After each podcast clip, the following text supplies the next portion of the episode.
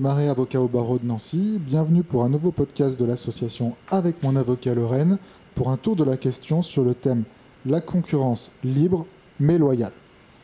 Comme le disait Napoléon Bonaparte, avec de l'audace, on peut tout entreprendre, on ne peut pas tout faire. Cette citation s'applique fort justement en matière de commerce.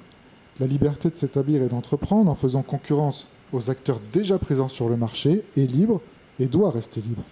En revanche, elle ne saurait justifier des manœuvres déloyales au préjudice d'un concurrent. Lorsqu'elle est déloyale, la concurrence est sanctionnée, soit pénalement si des infractions pénales ont été commises, comme un abus de confiance par détournement de documents par exemple, ou plus généralement sur le plan civil par l'allocation de dommages et intérêts.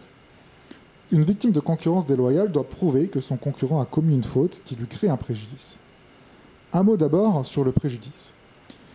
Si un acteur économique utilise des manœuvres déloyales pour tenter de capter les clients d'un concurrent, mais qu'il n'y parvient pas, aucune action en indemnisation ne peut être utilement engagée. En effet, l'indemnisation suppose d'avoir subi un préjudice déjà né et déjà réalisé. Si les manœuvres fautives sont contrées par le concurrent, dans ce cas, celui-ci ne subit pas de préjudice et donc en principe, il ne peut pas être indemnisé. Il pourrait, le cas échéant, demander l'indemnisation de la perte de temps générée par les processus mis en place pour contrer les manœuvres de son concurrent. Cela étant, il aura des difficultés à chiffrer ce type de préjudice.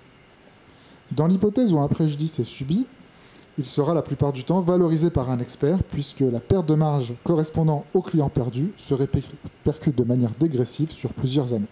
Lorsqu'un préjudice est subi, la victime doit établir que ce préjudice est dû à une faute de son concurrent fautif.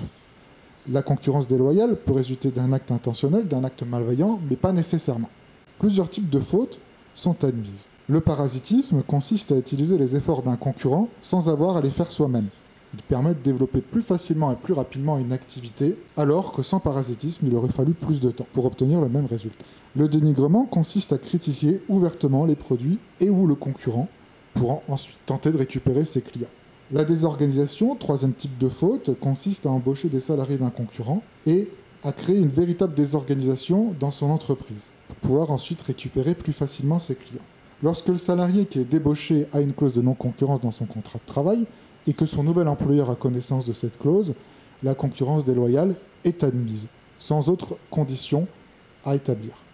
En revanche, en l'absence de clause de non-concurrence, la victime, c'est-à-dire l'ancien employeur, devra démontrer que l'embauche de son ou de ses salariés a créé une véritable désorganisation dans ses services. Lorsque le débauchage est massif, la désorganisation est assez facilement retenue. Dans l'hypothèse où il ne porte que sur un ou deux salariés, la désorganisation est plus difficile à établir. Elle va dépendre des circonstances et elle va pouvoir être retenue dans des hypothèses où euh, on est en présence de salariés techniquement qualifiés est difficile à remplacer dans une activité bien spécifique. En conclusion, si euh, la liberté d'entreprendre ou encore la liberté du salarié de changer d'employeur prime, il convient de ne pas s'engager dans des actes déloyaux. Ainsi, un salarié ne pourra jamais, sans commettre de fautes pouvant être reprochées à son nouvel employeur et également à lui-même, utiliser des documents et informations dont il a eu connaissance chez son ancien employeur pour détourner les clients de ce dernier.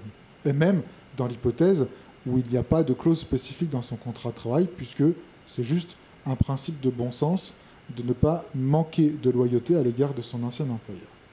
Par ailleurs, les clients sont ceux de l'ancien employeur et pas ceux du salarié, ce que certains salariés démissionnants pour rejoindre la concurrence ont souvent tendance à oublier. Merci de votre écoute et rendez-vous pour un prochain podcast de l'association avec mon avocat Lorraine.